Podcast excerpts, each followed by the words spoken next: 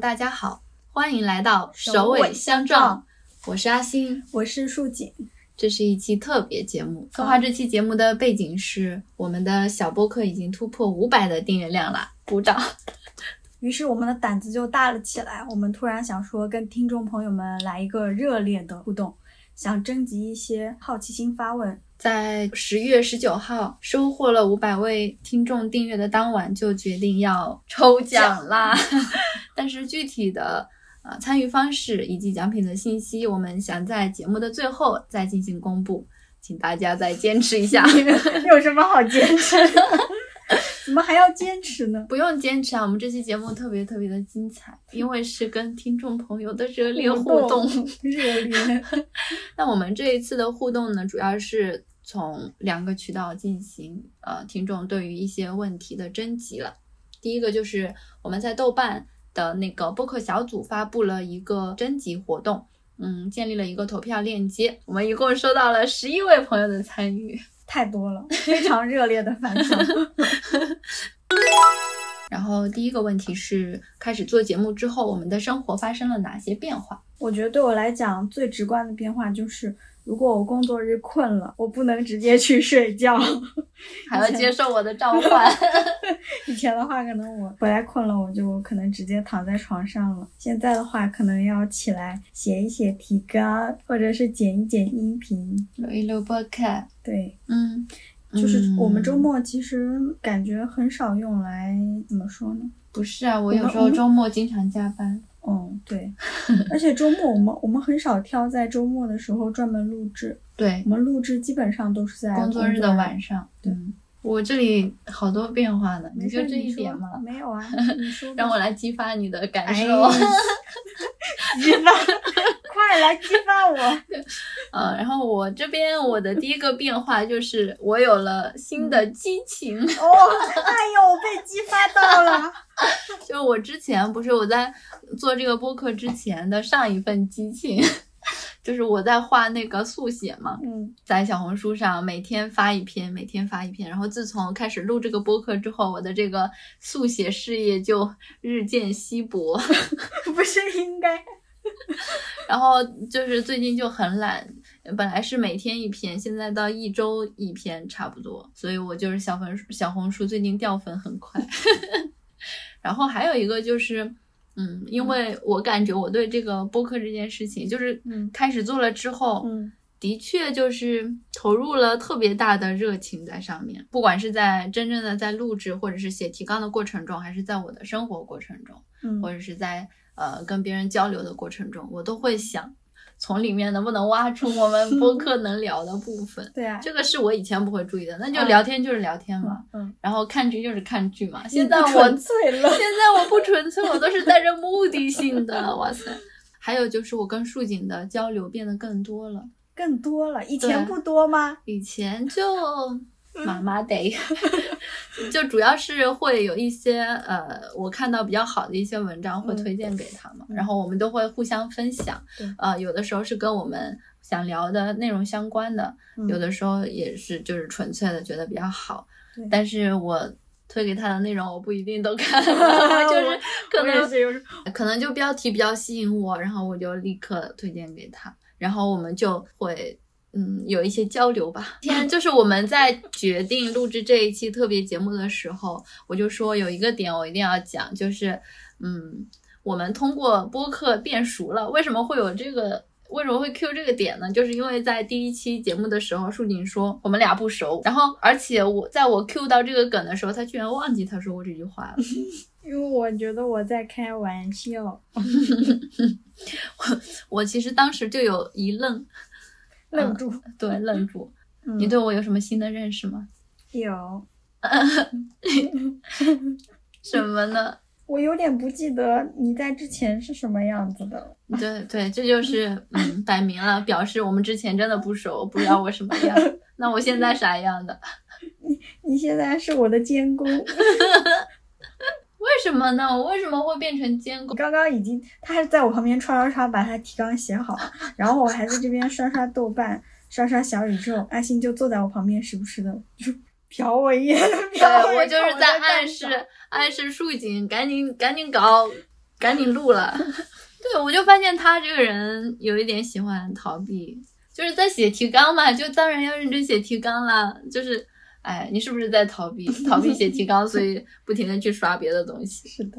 还有就是，我们其实是有一个嘉宾群的嘛，嗯，然后这个群里都是我们的好朋友。就是开始录播客之后，我们就会发现自己的朋友都逐渐的参与了我们的播客，成为了我们的嘉宾。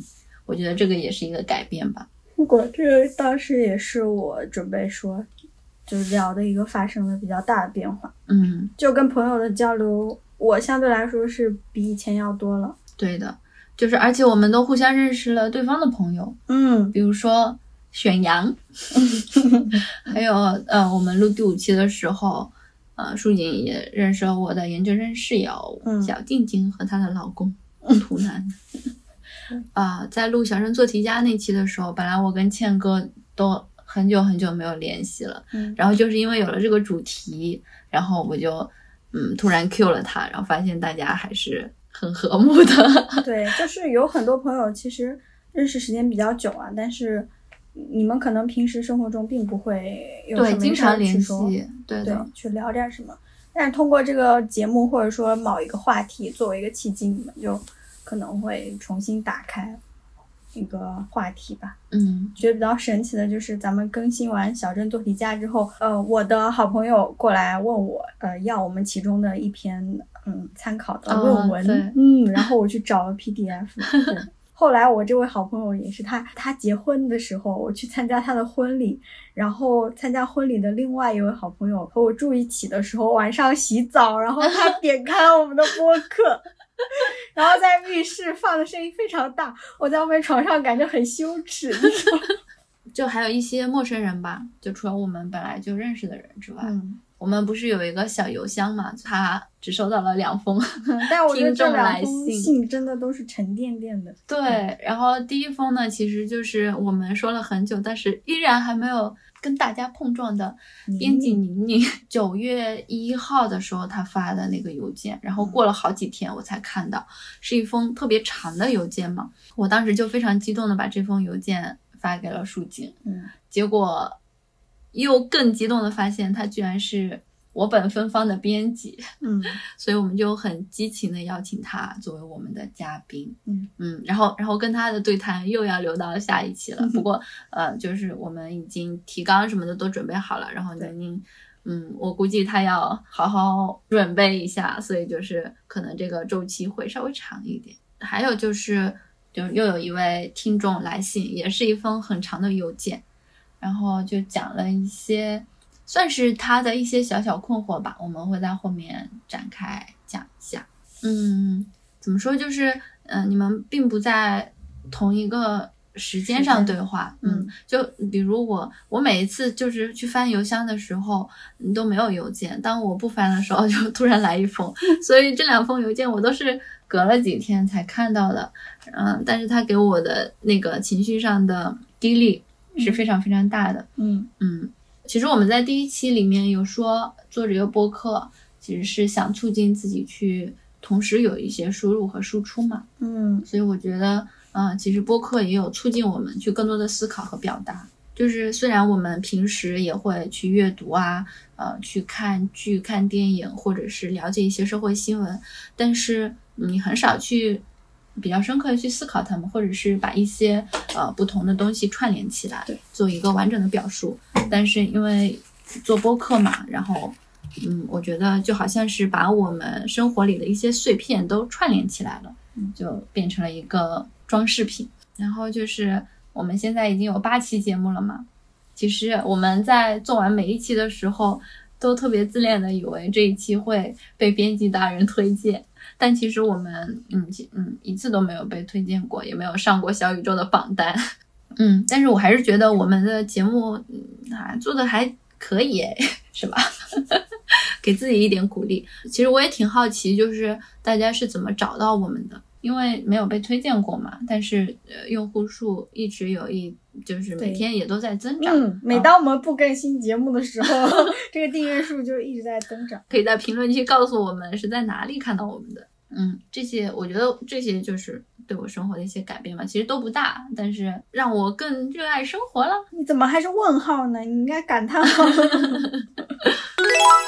第二个是，呃，我们的选题库里还有哪些内容？来分享一下。就我们的节目简介里面不是也写了，我们是主要是关注女性文学和社会议题嘛。嗯，然后我们的素材库里面就有很多跟女性有关的，像我们现在正在做的、正在更新的这个女性系列的，就是以年龄为主线的四期节目吧。嗯，我们就是已经更新了半期吧，算是半期，就是老年系列，大家可以去听啊，非常不错的一期节目。然后，嗯，后面也会跟宁宁再去谈一下老年，呃，更年期、育龄期和青春期。然后这个是在我们这个选题库的第一行，是我们正在做的。呃，此外就是之前啊，其实女性相关的我还这里写了，包括女性写作、女性艺术家这些，都是我挺想聊的题目，但是我又害怕聊不好，所以就暂时都躺在这边。感觉话题也挺大的，对，因为你像女性写作，我在这里就写了萧红。林兆、淡豹妇、甄李娟、王占黑、孙平、沈大成、黄登、梁红、刘瑜。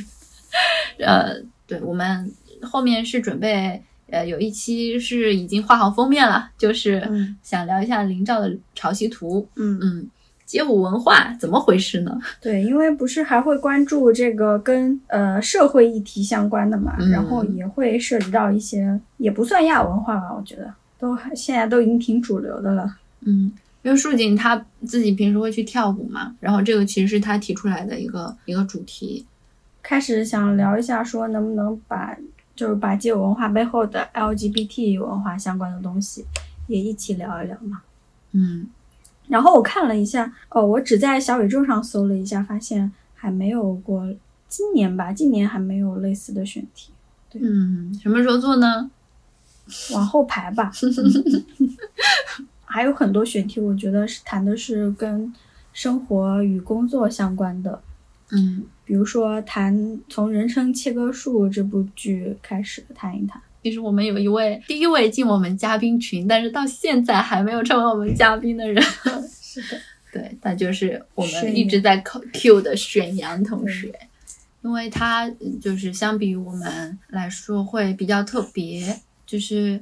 他现在从一个设计公司吧，嗯，辞职的，然后呃，现在目前他的生活状态就是在自己装修房子，对，嗯，还挺有趣的，而且他平时自己会玩乐器，也会写诗，嗯啊，他做一些手作，对，嗯，做扎染呀，还有手串什么的，嗯嗯，算是一段很奇妙的经历吧，对，而且他自己也说。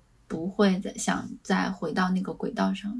然后还有，其实还有一个是，呃，听众给我们的一个小建议，就是在我们的第七期，呃，聊港乐那期里面，有一个听众说想听一下关于小众粤语歌、小众填词人的分享。嗯嗯，就我把我就把这一个选题写到了我们的呃这个库里面。对啊，好期待你做呀！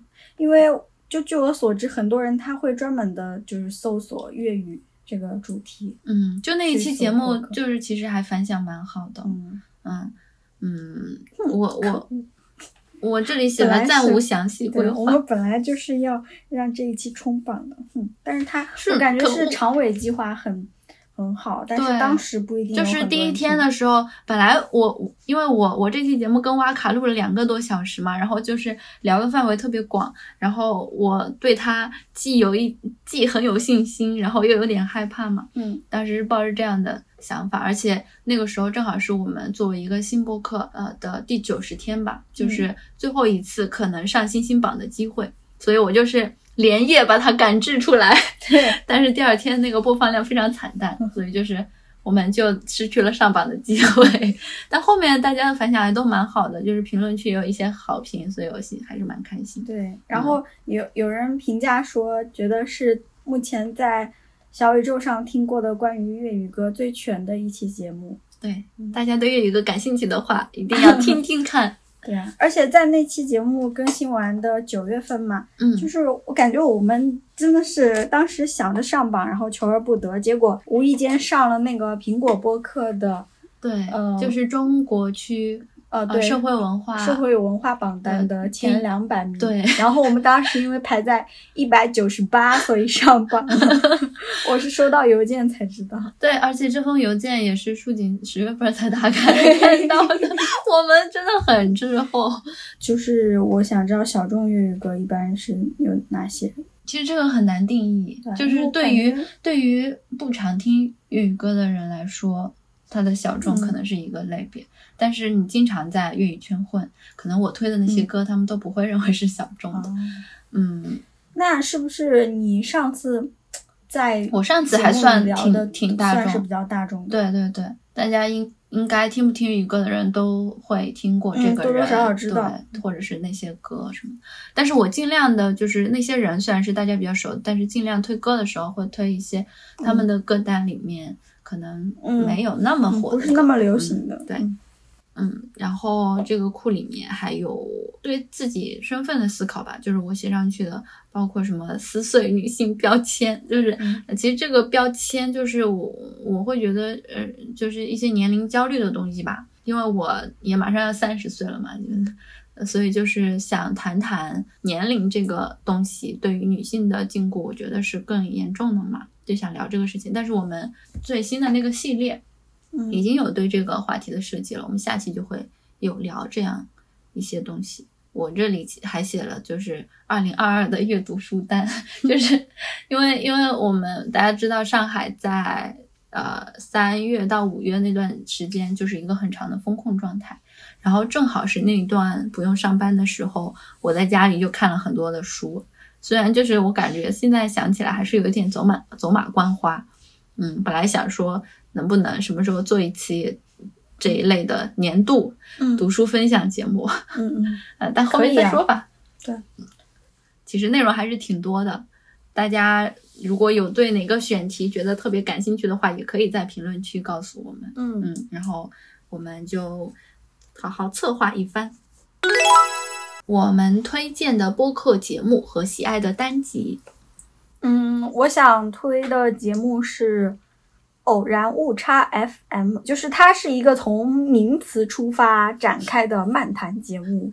就是我我疫情封控的期间是听了他们聊关于考线学的那一期嘛，然后就觉得很有意思。因为当时还还是蛮想去，就是某个城市的街边去看看的。可能越是身体无法走动的时候，越是想进行这种活动。是的，就是这个又是我跟树锦用想象力去。感受的 一个一件事情，因为因为本来我们约好了，就是说去做那个路上观察家，但是好像 我们做了吗？没有做，嗯，还没呢。对，然后因为他他这个节目不是从名词出发的嘛，所以是的，每一期的标题我觉得都会很感兴趣，都很想听。就是它名词涉及的范围很广，比如说会聊到呃电影的话，他们聊了 A 二四。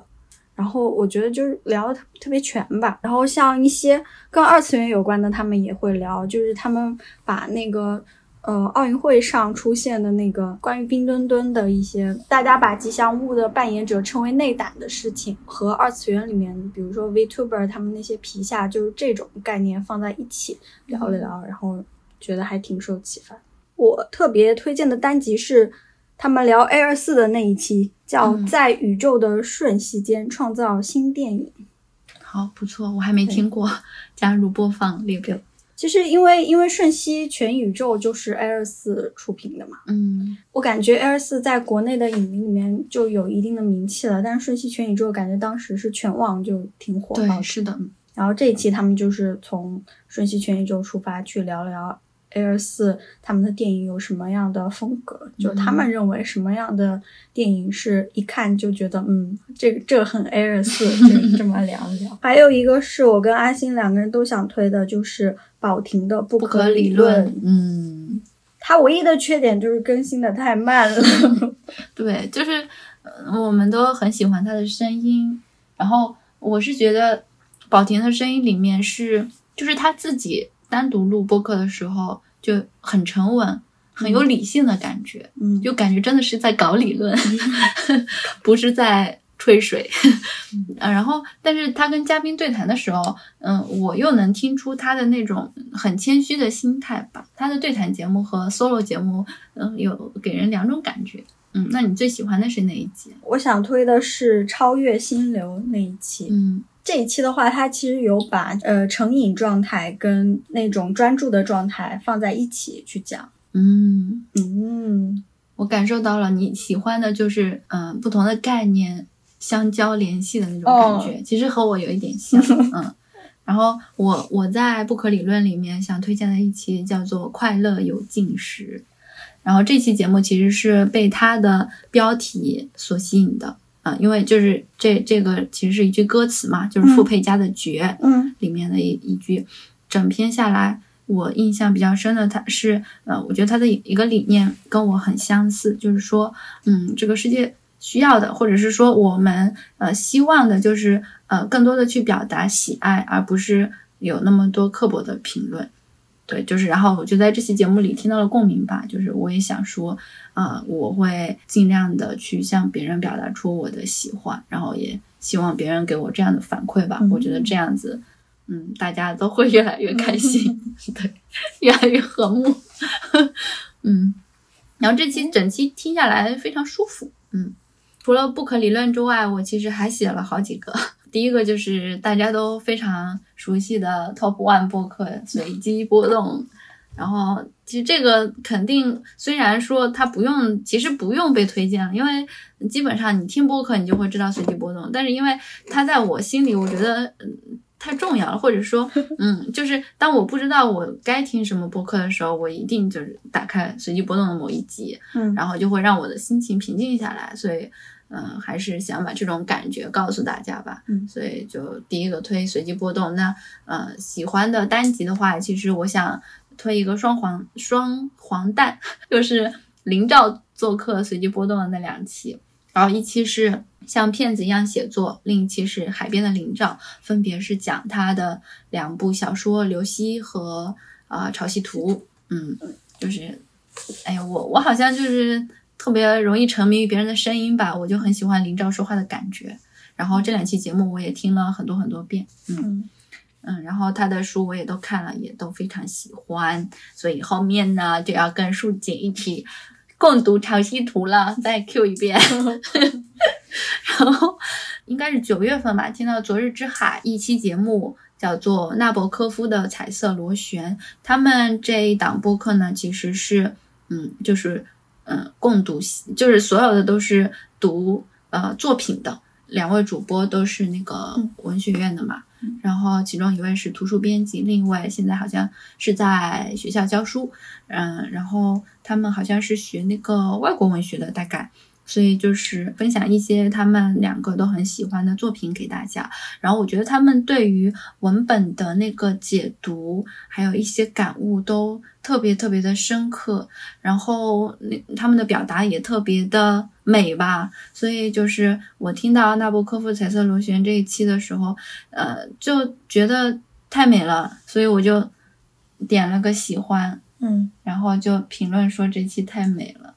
嗯，因为他其实这一期有讲到，其实是说到记忆这件事情，嗯，就讲到记忆的话，会牵扯到一些嗯虚构和想象一类的事情吧。整期就给我一种嗯沐浴在阳光里的感觉，就好像那个里面的那个主播普洱他说的。嗯，他跟一个朋友坐在阳光里面，然后他的朋友穿着他的毛衣，那个毛衣在阳光下闪着光，我就觉得听这一期节目就是给我这种特别温柔的感觉啊，所以这一期我也是听了两三遍吧，然后也推荐大家去听一下。虽然我之前没有读过纳博科夫，但我还是感觉就是自己的情感也跟着他们一起在起伏。嗯，所以还是挺厉害的，就说明他们的节目做的很好。嗯，然后我其实也有给他们的主播写邮件，因为我觉得邮件这个东西是一个挺感人的东西。然后我很喜欢这期节目嘛，所以就是通过邮件去表达了我的喜欢，也是写了一封挺长的邮件。然后主播也给了我回复，嗯嗯，很不错。嗯，两位主播也是我的校友，所以我很开心。嗯。然后就不可理论刚刚有说过，还有一个就是午夜飞行，而且午夜飞行我也跟树锦分享过啊，最就是呃他的那个这期节目其实有一些声音实践的那种性质，呃他。不仅就是像我们一些普通的播客，就是主播坐下来去对着一份准备好的提纲去对谈，他还会去收集一些自己在旅途中的声音，然后带着就好像带着我们去旅行一样，嗯，就是嗯，所以很特别吧，然后嗯很适合自己安安静静的去听。那最近我有听到一期就是。嗯，那些与树密谈，那些与树的密谈时刻，是他们，是他，呃，应该是最近更新的，咋说呢？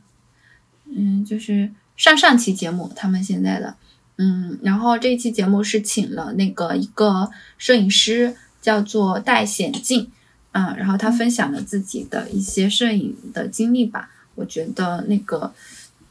嗯，当时我记得当时听的感觉就是有打到过我，呃，也就是，但是因为我是边工作边听的，所以就是印象没有那么深。但是我觉得，嗯，就是戴显镜他自己本身的经历，嗯，还是有一定的激励性的。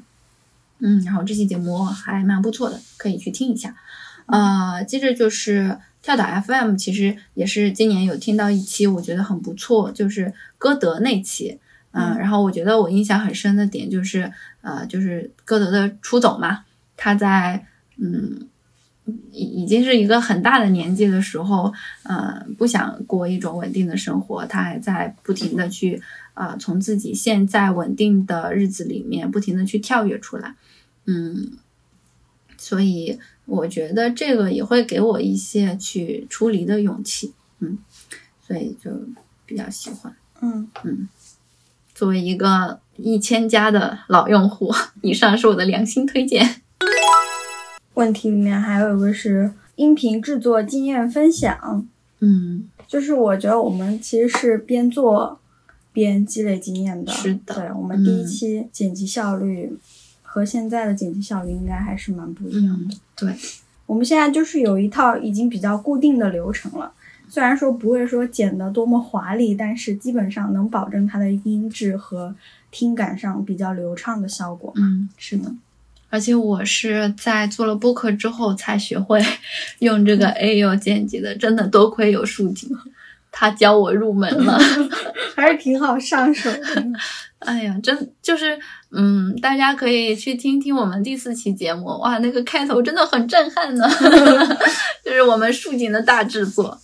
其实，如果说只是制作播客的话，你不是要追求特别像广播剧那样子的大制作的话嘛，嗯，其实会一些基本的剪辑操作就 OK 了。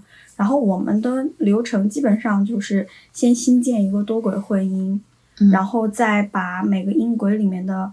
那个口口癖就是讲话的时候喜欢带的一些语气词那些东西嘛，包括杂音，还有就是啊，然后啊，这个是最常见的，还有杂音、口水音什么的这些小的细节先剪好。嗯，还有一些我们比如说笑的时候那个振幅太大了，就把它调小一点。对，然后是整体上每个音轨可能会做降噪处理，嗯，然后音量上也会做一下调整，一般都会往大了调。对，因为我们会发现，如果不调的话，原本那个音量就拿到手机播放的话就太小了。嗯嗯，然后最后就是进行一些嗯音音乐的插入，对对，做一些渲染。嗯，然后自从舒锦教了我之后，我还会做一些左右声道的转变。这么开心，在粤语歌那一期嘛，其实插了好多好多歌曲，嗯，然后。就会有那种人声下面垫着那个音乐，其实我都把它拉到了右声道。对，就我觉得后期还是根据需求吧，需要做到什么效果的时候再去查。对我们其实也是，嗯，并不是说一下子就会很多，都也是看了 B 站上面的教程，对，边做边学。对，好。还有最后一个大家好奇的。录制的硬件设备，嗯，与后期剪辑软件，哇，我们的硬件设备那就非常高级了。就是我们现在正在用的这个特别高级的手机支架，and iPhone。嗯，对，我们就是用个鼻涕手机录的，擤个鼻涕。等树锦擤完鼻涕，我们此段看掉。其实我们之前嗯有看到播客里面有分享那个录音设备，动圈动圈麦克克风，但是真的太贵了，买不起啊，就就先这么凑合吧。对，想了一下，我觉得还可以。对，因为我们用 AU 渲染一下，勉强能听。除非你是对音质特别有要求，嗯，就是耳朵特别刁钻，那可能就是我们现阶段还是以内容为主，后面再想着有余力了再去升级设备。是。的，那我们的后期剪辑软件其实 Adobe 的 Audition 挺好用的。对其实，嗯，我我在最开始上手这个软件的时候，我会有点害怕，因为我嗯本来就觉得，呃，可能也是那个，就是一些偏见吧，就会觉得手机上的剪辑软件可能会更好上手操作，像这种专业的剪辑软件会入门难，但是实际上去操作的话，就感觉，嗯、这个东西真的真的还挺强大的，各种功能都有，而且其实嗯也挺好挺好学的。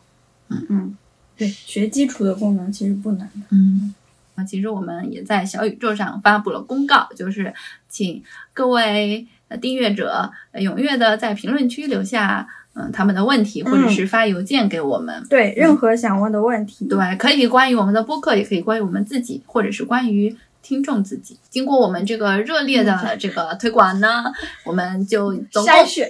啊、对，收到了大家热情的反馈啊，我们在挑来拣去，最后挑出了一条评论嗯，和一封邮件。是的，为什么会这样呢？为什么不多挑一些呢？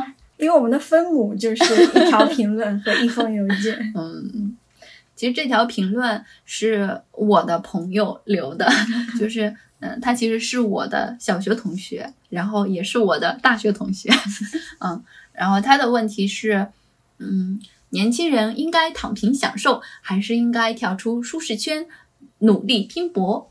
嗯嗯，舒锦你怎么想？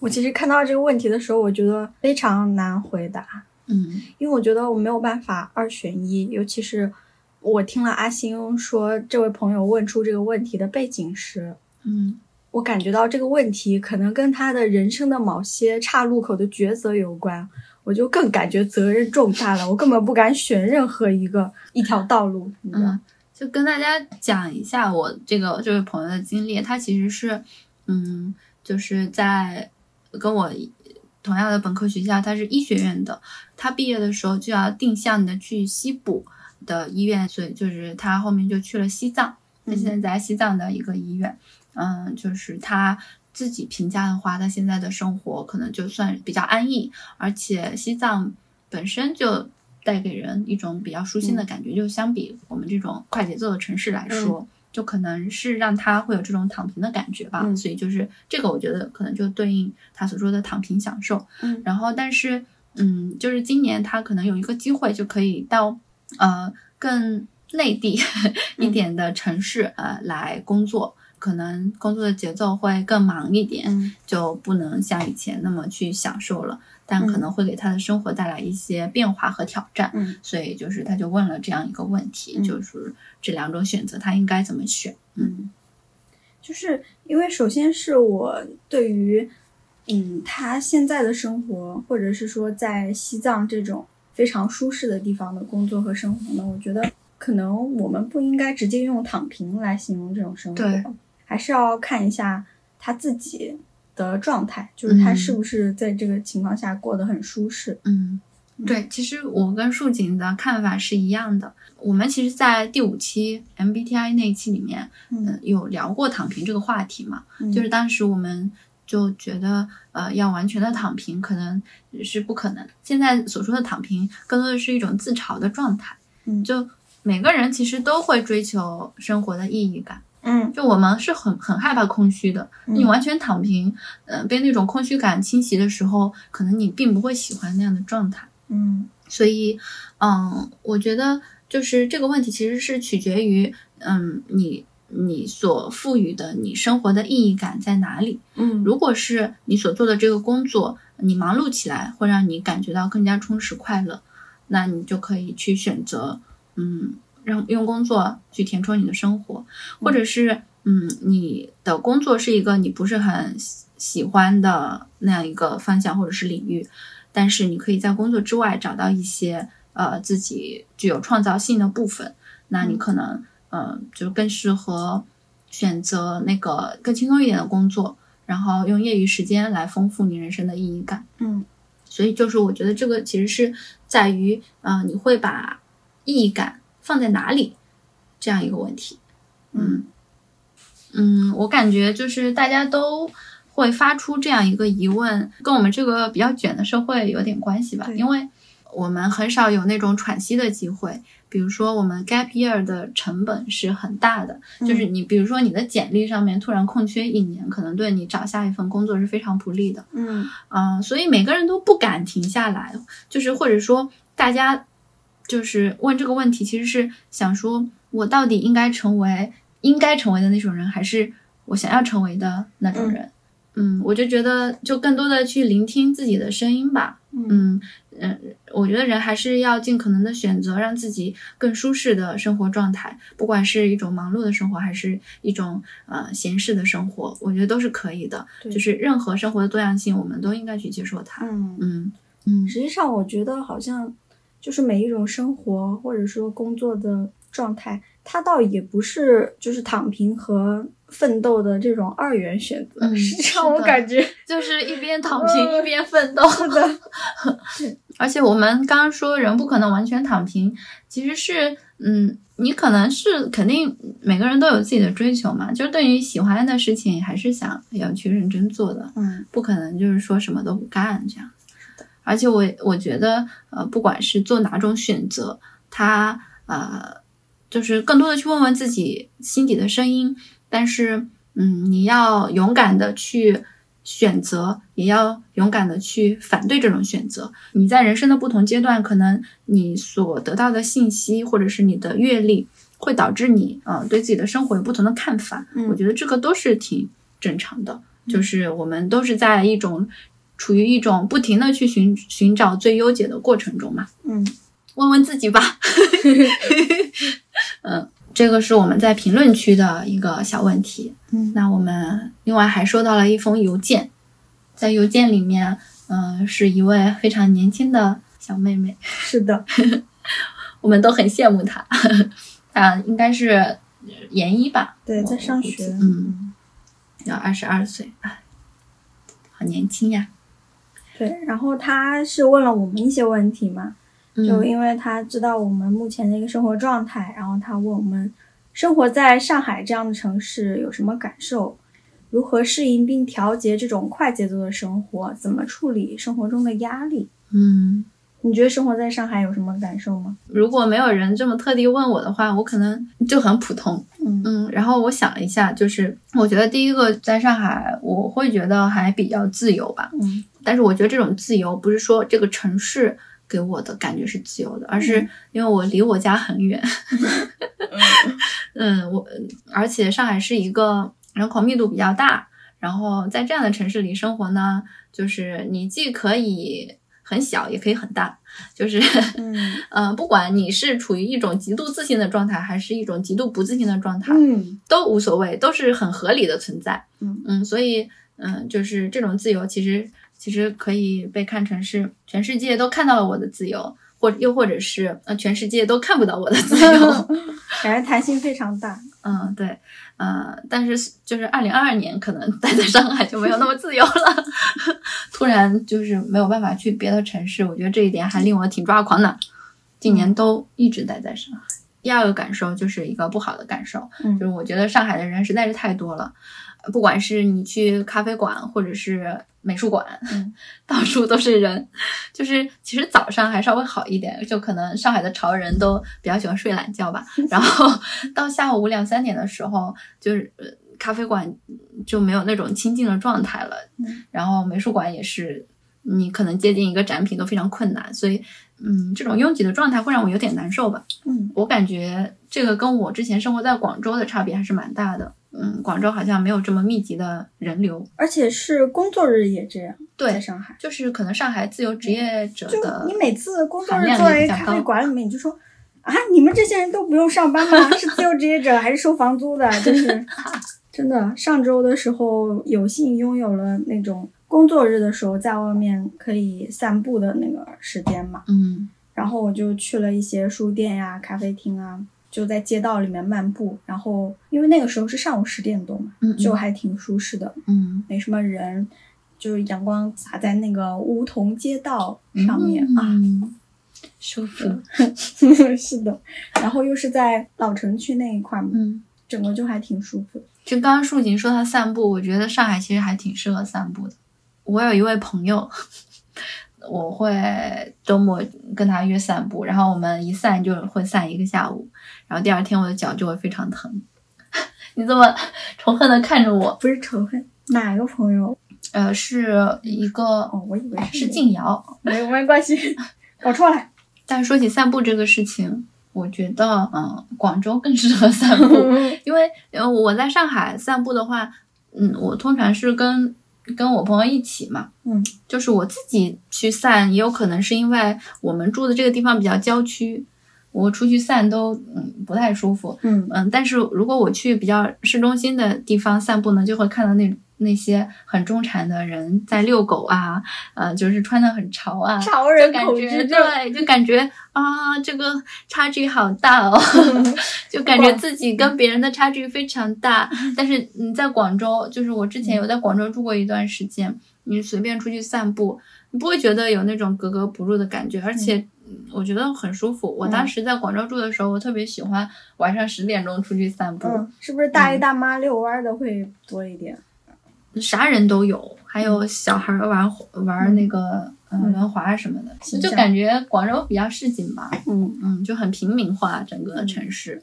啊，上海它不是有很多区嘛？嗯，其实每个区给我们的感觉都都不一样。就我们生活的这个区，跟我们散步的那个区，其实就我们生活的区，不要想着出去散步，你散完步回来就是一身灰。对，因为因为周围有很多大卡车不停的过。然后也没有那种浪漫的梧桐，也没有特别漂亮的树影。对我们就是如果要散步，附近也就学校里面最适合散步。是的，但现在都不能随意进出学校了，都要提申请啊，都是疫情，我恨给这个时代留下的眼泪。嗯，到第二个问题，他就是说，呃，这个快节奏的生活，这个状态，我觉得也不一定整个城市都是快节奏的。就我而言的话，我觉得我的工作确实是快节奏的，因为死线经常把我逼得很紧，经常就是给一个任务，第二天就要，或者是早上给任务，下午就要这种。嗯，但是我的生活应该不属于快节奏，我的生活是很慢很慢的，就而且我是有意让它慢下来的。就是在我工作之外，如果有时间的话，会看看书啊，听听播客啊，画画画会儿画呀，也很久没写东西了，就是。嗯，今今年尽量再写点东西吧。就是其实生活还是很慢的。就是说，嗯，其实一个城市，我觉得你的生活方式还是由自己决定的吧。嗯，并不一定是一个城市所定义的，对对吧？对，我觉得这一点跟你感觉特别像。就基本上我的生活的节奏是，呃，除了一些工作的那个，因为咱们工作的特殊性就是到了某一个季节或者月份会特别忙嘛，对，那个时候是不得不就是整个人周围的绷得很紧，对，大家节奏都快起来，可能你相对来说休息的时间和精力都会少很多嘛。嗯，那平时的话，我觉得我的生活节奏快慢完全是自己掌握的，对，嗯，就是可以让下班之后那个。节奏快到飞起，也可以啥也不干就躺在那儿。对的，对的。我觉得这个其实就是接受自己的过程。对，我觉得这个城市对我来讲蛮好的一点，也是我之前觉得挺想留在这儿的一点，可能就是，嗯，跟你说的自由也有关系吧。嗯嗯嗯。一个是自由，一个就是它文化上相对来说是在国内算是比较多元的。是的，就是如果你有一些看起来有一些小众或者是冷门的爱好、兴趣之类，你在这里基本上都可以很快找到同号的这种社区。嗯，对，接受度很高，嗯，包容性很广。对，嗯，然后关于压力，我觉得压力会有吧，就是我。之前有一段时间比较有压力，但我觉得这个压力也是自己给的。嗯，对，有一段时间很焦虑，因为在上海毕竟生活成本很高嘛。例如说你在考虑到买房这种事情，就是自己那点微薄的工资，相对于天价的房价来说，就是差距有点太大了。就如果你呃一直在考虑这种生活的话，我感觉就是其实可能不太适合在上海。就是你追求的是那种买个房子然后安稳的去生活，我觉得可能你选房价低一点的城市会更好，比如说。江浙沪周边的那些，对，甚至就是我们邮件里这位朋友，他不是在长沙吗？我觉得长沙其实哦天呐，挺好的，就对于这种生活来说。但是，嗯，我后面我就想通了，我就想说，我为什么一定要买房呢？我可以不买。然后当我想通我不必买房的时候，我觉得我没有什么压力了。就是其实虽然我的工资很低，但是。我还是可以生活下去，是吧？因为我的物质需求也没那么高。然后，如果是上海在某一种程度上能够满足我的精神需求的话，我感觉也还不错。所以，就是这种压力就会化解掉了。嗯，所以就是其实这位朋友也也有一个困惑啊，就是他现在读研在长沙嘛，他就会想说，要不要他找工作的时候换一个比较大的城市，会更多一点，嗯，那个机会。我觉得不妨来试试，对吧？嗯。是的，多尝试也也没什么毛病，甚至你可以多换几个城市去生活一下。对，嗯，就体验不同的城市，其实也是一种创造性啊。嗯，那你为什么是选了来上海？啊，我就是收到了面试的通知，然后 买了机票过来面试，然后通过了之后就就留下来了，就感觉一切都是很自然。嗯。就其实是把那个选择交给了客观因素。嗯嗯，我是觉得，如果在大城市和小城市之间举棋不定的话，可能，嗯，一个就是考虑你所在的行业，就是比如说大家，嗯，想要去过的那种安稳的生活，就是，嗯，要考虑到买房，考虑到你有一个家庭，你的小孩的上学问题等等等等。考虑到这些，但是你可能在一个发展没有那么快的行业，你的待遇不是很好的话，那可能在大城大城市生活确实压力很大，我觉得会有比较多的焦虑感。如果你是向往这种生活的话，我觉得在小城市是一个更好的选择。那如果你并没有说一定要追求那种，嗯，世俗意义上的家庭，家呃一个自己的房子什么之类的。嗯，你或者是你短期内没有这样的计划，你可以来，就是所谓的大城市，就是上海啊，或者是深圳啊，或者是北京，都可以去体验一下。其实每一个城市带给我们的感受都是不一样的。就现在不是秋天嘛，然后我就我最近就看到很多北京的朋友在朋友圈晒北平的秋天，感觉还还挺怀念的，就是那种高原的蓝天，然后银杏啊什么的。还没有感受过北京的秋天，就是这个疫情搞得哪儿都去不了。说去北京都说了很久了，那就明年去吧。可以的话就去。就是我想谢谢这位 这位听众朋友给我们发这么长的邮件，我很喜欢你的邮件。